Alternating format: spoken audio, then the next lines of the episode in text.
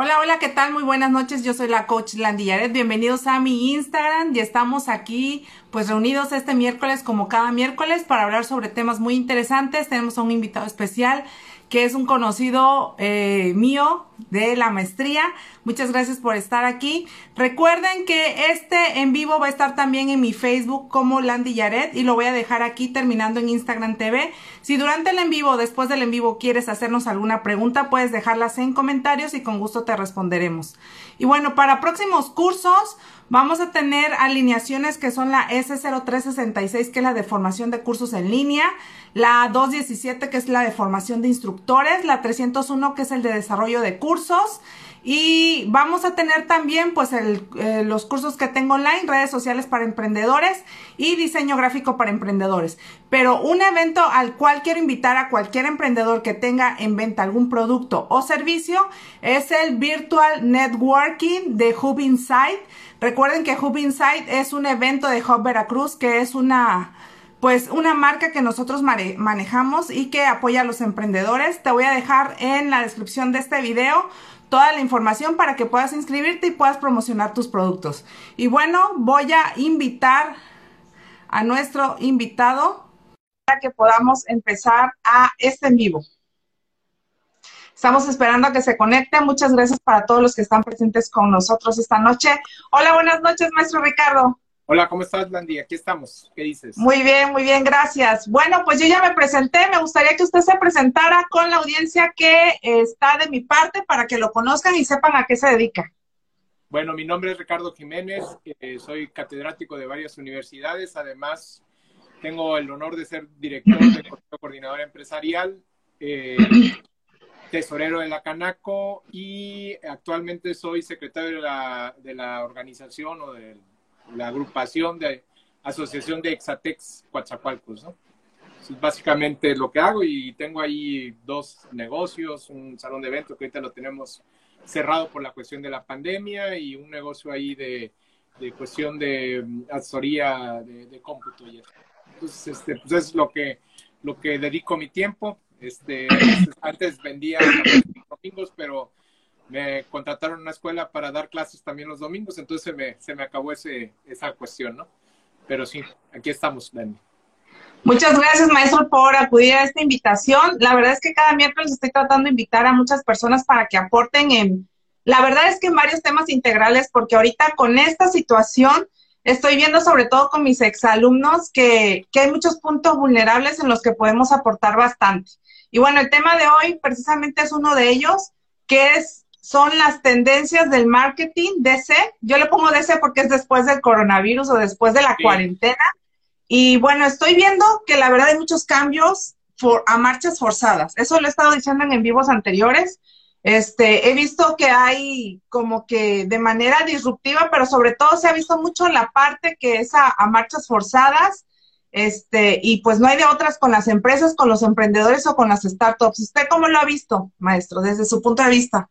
Bueno, nos han invitado a dar varias, eh, varios webinars relacionados con esto, ¿no? De hecho, ahí tengo uno que es este, después de la crisis, ¿qué, no?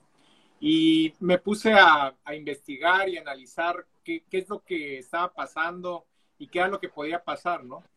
Y pues eh, como resultado de todo esto, pues sí vamos a, a ver que hay muchas empresas que lamentablemente no van a aguantar todo el, el peso económico, financiero y toda la carga que se viene y pues van a tener que cerrar, ¿no?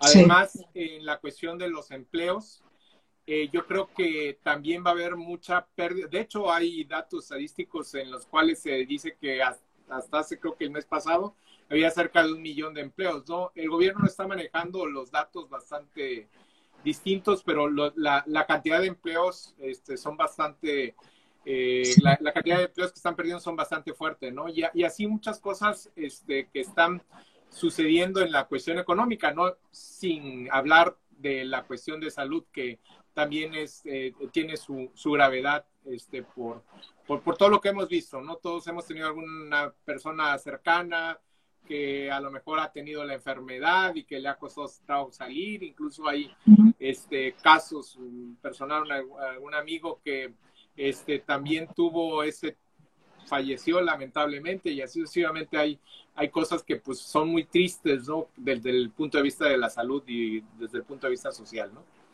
Así es, de, de, primera, de primera voz y familiares nuestros hemos experimentado esto.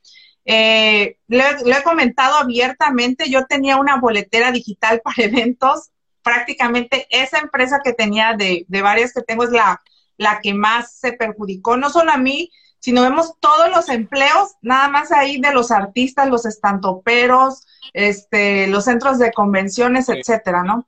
Hoy estaba leyendo precisamente espectáculos y eventos eh, se, ha, se, ha, muerto el negocio, ¿no? Sí, completamente, ¿no? O sea, y, y no estábamos preparados para esto. Otro artículo que leí hoy es que prácticamente una de cada diez escuelas particulares o privadas, que son las de paga, también van a quebrar. Y esto porque obviamente, no tanto por, por el sistema, porque no se adapten, sino eh, también estamos viendo que si hay padres de familia desempleados, obviamente no van a querer pagar la misma cuota que antes. Y también estaba viendo hace como una semana un, un video de una persona que se dedica a hacer así videos cortos sobre reflexiones sobre el COVID, que precisamente las escuelas también se tienen que adaptar. En este sector también la parte educativa se tiene que adaptar. De mi parte, a, a partir de ahorita, una, descubrí que me gusta más dar mis cursos online. Descubrí que es obviamente mucho más barato dar mis cursos online, pero obviamente yo soy, yo no soy una institución. Sí, sí, la, las escuelas están teniendo grandes dificultades porque lamentablemente yo soy catedrático este, y hay muchos eh, alumnos que de alguna forma no se adaptan al sistema, ¿no? Eh, he tenido algunos excelentes alumnos en clase, en aula, que en, la, en el ambiente digital realmente no se hallan, ¿sí? Y esa es una, esa es una dificultad, sin contar los problemas de equipos que es necesario tener, las conexiones que luego se nos van, este, las plataformas que luego utilizamos y se, solitas se complican. Entonces hay una gran variedad de cosas y de, dificultades, ¿no? Está como el meme ese de la combi, ¿no? Donde pareciera que todos están bloqueando al individuo y es bastante complicado tanto para el docente como para nosotros los, perdón, para los alumnos como para nosotros los docentes, ¿no? Entonces es, es, es difícil, ¿no? Y te vas a escuelas, negocios de los cines apenas están por abrir y van a abrir con una capacidad de 30%, los restauranteros, los hoteleros, y así hay una, una larga cadena de, de, negocios que están teniendo problemas este, de tipo económico y de ventas y, por ello, ¿no? Aunque también hay negocios que le está yendo bien, ¿no? Entonces, eso es, ese es otro rollo, ¿no? Sí, eh, otro de los sectores en los que estoy viendo que también se está bombardeando mucho y precisamente a esto voy con lo de las tendencias del marketing, es que en promedio, por ejemplo, antes ya era la tendencia a ver videos y eh, generar contenido con videos, pero actualmente estamos viendo que está tan bombardeada la gente ahorita con videos que incluso el porcentaje de vista de un video ha bajado. O sea que si antes era difícil con un video llamar la atención, ahorita con este bombardeo de la cuarentena es mucho más difícil captar la atención de los clientes. Sí, este, bueno, hay, ha, habido cambios ahí en la, en la cuestión digital, ¿no? El surgimiento, por ejemplo, en estos días de TikTok y luego ahorita Reels que están sacando Instagram. Entonces, eh, también los negocios digitales están cambiando los comportamientos de los consumidores, como dices tú, hay un exceso de, webinars y cosas por el estilo que eh, hay, hay, hay a personas que le está beneficiando, pero de repente como que se pierden en la, en la, en la inmensidad, tanto si no están bien enfocados, bien claros cuáles son los objetivos y todo ello, sí se pierde mucho la, la, el, el, objetivo que tienen planteado, ¿no? Entonces, bueno, es, es, es interesante todo esto, ¿no? no solamente la calidad, sino también he estado viendo los precios. He estado viendo cursos que antes online se estaban dando en 500 pesos y ahorita online nos están dando en 100 pesos.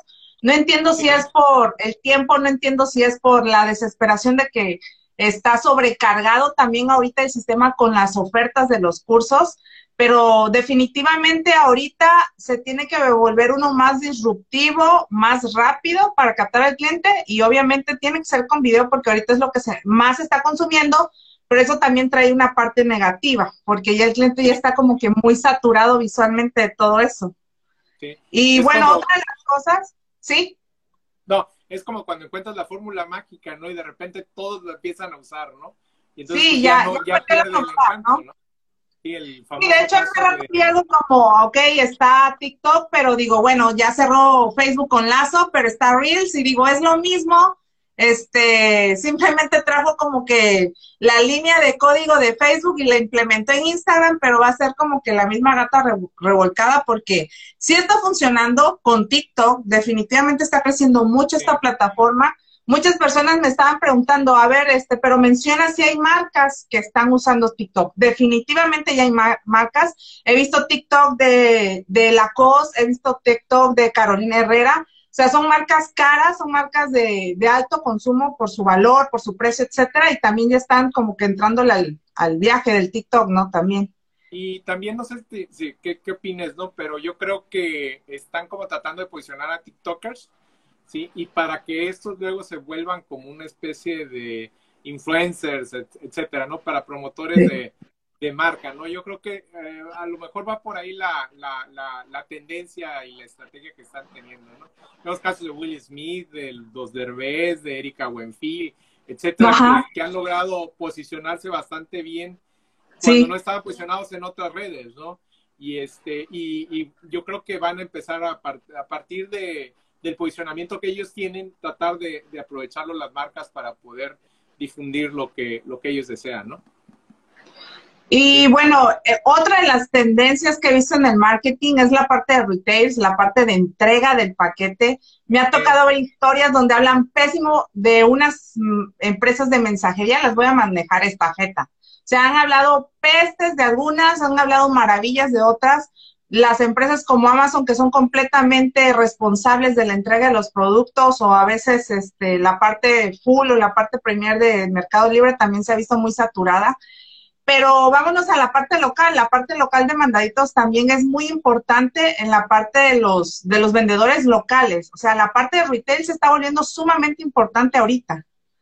Sí, el, en, el, en el retail el cambio fue inmenso, ¿no? Un día estabas vendiendo en la tienda y otro, y un día de, repente dijeron ya no abres porque no eres empresa, eh, no sé cuál es la denominación que tenía, que no era prioritaria y entonces ya dejabas de abrir, ¿no? Y entonces los, dueños de los negocios y los gerentes y todos ellos trataron de encontrar la forma de poder seguir operando. Y la única forma que encontraron era a través de entregas locales, a través de estos esquemas de mandaditos. Ellos mismos muchas veces implementaron sus entregas a domicilio. O la otra es el, el, empleo de paquetería, ¿no? Y entonces es como, como ha cambiado, ¿no? Y, viene un cambio distinto, ¿no? La, la, la tendencia es que ahora vamos a, a los puntos de venta, los puntos de compra, como, como usted llamarlo, este, van, a, van a tener que cambiar debido a, a, que ahora vas a necesitar mayor seguridad, este, van a tener que estar sanitizados, eh, van, a, van a tener que implementar una serie de medidas para poder seguir vendiendo. Entonces, eh, son cambios que, que, se vienen, ¿no? Eh, básicamente, eh, y pues, lo, lo, comentaste, ¿no? Las, las dos aspectos que más están influyendo en los negocios ahorita es el, el, el, el, uso de las herramientas digitales y del e-commerce como parte de la, de, de, de la estrategia, ¿sí? Y también el darle seguridad a los empleados y darle seguridad a los clientes para que asistan. Vemos cómo se está matando Starbucks por tratar de enviar el mensaje de que ellos están haciendo una gran campaña para tratar de, pues, decirte que es muy, muy seguro estar en sus lugares, que ellos toman las mayores cantidades de medidas de seguridad, de higiene, de sanidad y todo ello.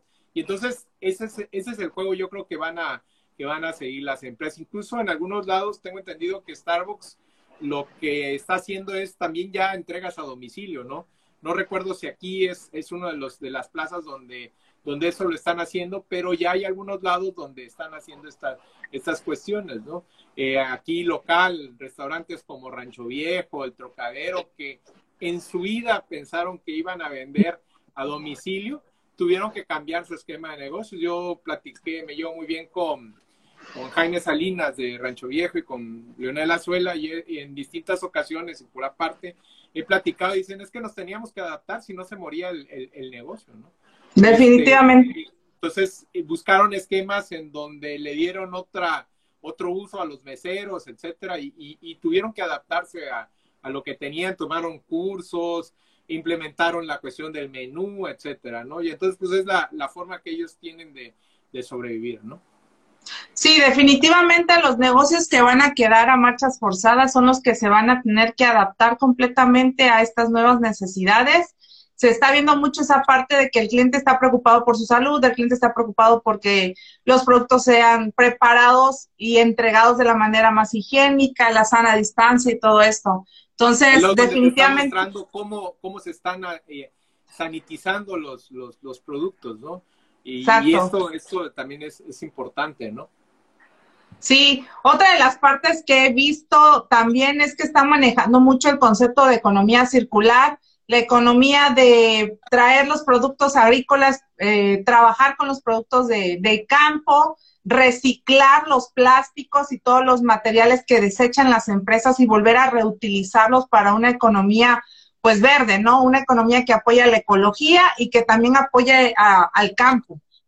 Sí, este, en ese, en ese aspecto, Landy, eh, fíjate que, era una tendencia que ya venía previo a la, a la pandemia, ¿no? Eh, fueron los millennials los que nos dijeron que no debíamos usar los copotes y que la, todo, tratar de usar eh, productos desechables que fueran amigables con la naturaleza y era una tendencia que venía, ¿no? Eh, al cuatrimestre pasado me tocó, tuve la oportunidad de darle clases, hay, una clase que es como de mercadotecnia para las personas de, es, una maestría que se llama maestrías en, energía, en energías sustentables, ¿no? Que tiene que ver con esta situación. Y en una de las clases este, teníamos como un debate de qué era lo que sucedía porque pues ahora lo que te recomendaban es que usaras productos desechables, ¿no? Cuando la tendencia era que, que ya casi, casi fueras al, al cine y llevaras tu, tu, bote para que te echaran las palomitas y tu vaso para que, este, esa era la tendencia, ¿no? Este, me tocó ir a fiestas donde tenía que llevar mi vaso y mi, y mi, mi plato para poder comer, ¿no? Entonces, e, era un cambio que ya se venía dando. Eh, y ahorita el choque es que de repente pues había que empezar a usar otra vez desechables porque no era muy seguro usarlo, ¿no? Entonces ahí viene ahí eh, lo que estoy viendo, este, eh, agradablemente es que esos desechables que, se están utilizando, muchos de ellos ya son biodegradables, ¿no? esa, esa tendencia se está, se está respetando y qué bueno porque la naturaleza lo, merece, ¿no? Este, me tocó ver dentro de esa clase este, algunos documentales, el de Al Gore, donde habla sobre el cambio climático y todas cuestiones muy, muy fuertes, ¿no? Y entonces, bueno, este, sí hay, hay, hay, hay un cambio que esperemos que se siga manteniendo, ¿no? En ese sentido que tú, que tú dices, ¿no? Sí, de hecho, hablando de economía circular, este, estoy en un grupo de emprendedores a nivel sureste del país y hablando a nivel estatal, Heineken acaba de hacer un Heineken Green Challenge, que es acerca de crear un producto o servicio que tenga que ver con economía circular. Y bueno, en mis redes sociales está como la convocatoria es para todo el estado, cualquiera puede participar y se pueden ganar hasta 500 mil pesos si salen ganadores. Es una buena propuesta este, que obviamente las empresas lo hacen por la parte SRE, que es socialmente responsable, pero que también este, está ayudando porque también he visto que la población se está preocupando porque si es retail, que traiga las esponjitas para proteger el producto y que sea biodegradable. Si son cubrebocas, por favor que sean reutilizables. He estado viendo eso en los posts y la verdad me está gustando mucho. Yo estuve cuidando la parte cuando estuve en cuarentena porque fui sospechosa de COVID este, igual esa parte de no usar mucho desechable o de reutilizarlos, porque la verdad, este, sí es cierto, se tiene uno que aislar, pero también tiene que ser responsable en ese momento, ¿no? Este, ah, pues en resumen lo que podemos mencionar, maestro, es que pues uno se tiene que adaptar, no hay de otra. Tenemos que implementar en nuestro negocio plataformas eh, y aspectos de tecnología, porque si no, pues no vamos a poder este, comunicarnos con los clientes. Tenemos que implementar o mejorar la parte de retail o de entrega del producto, porque eso también ya se sumó a la parte de la experiencia del cliente, a la experiencia de la venta. Y bueno, también la parte de ser este, eh, e incluirnos en la economía circular del país, de ser responsables con la parte de la ecología y ser responsables con la parte social, ser incluyentes y todo eso. ¿Algún otro punto que quiera como que incluir en esto de las tendencias que se van a ver ahora en el marketing, maestro? Este, sí, también hay la, la esta, esta tendencia que hay del marketing solidario, ¿no? Eh, las empresas que apoyan a la comunidad, que apoyan a los grupos este, necesitados. No sé si te ha tocado ver, por ejemplo, en el caso de, de aquí local, caso de chocolate, ¿no? La, la empresa haciendo tortas, sí. entregándolas, este, eh, hermanos Hidalgo Carrión también haciendo básicamente en, en, este movimiento de torta solidaria, este, no recuerdo cuál es el, el nombre que se está manejando. Eh, en algunos, en Sara, en España, por ejemplo, haciendo cambiando líneas de producción para hacer batas y entregárselos a los médicos.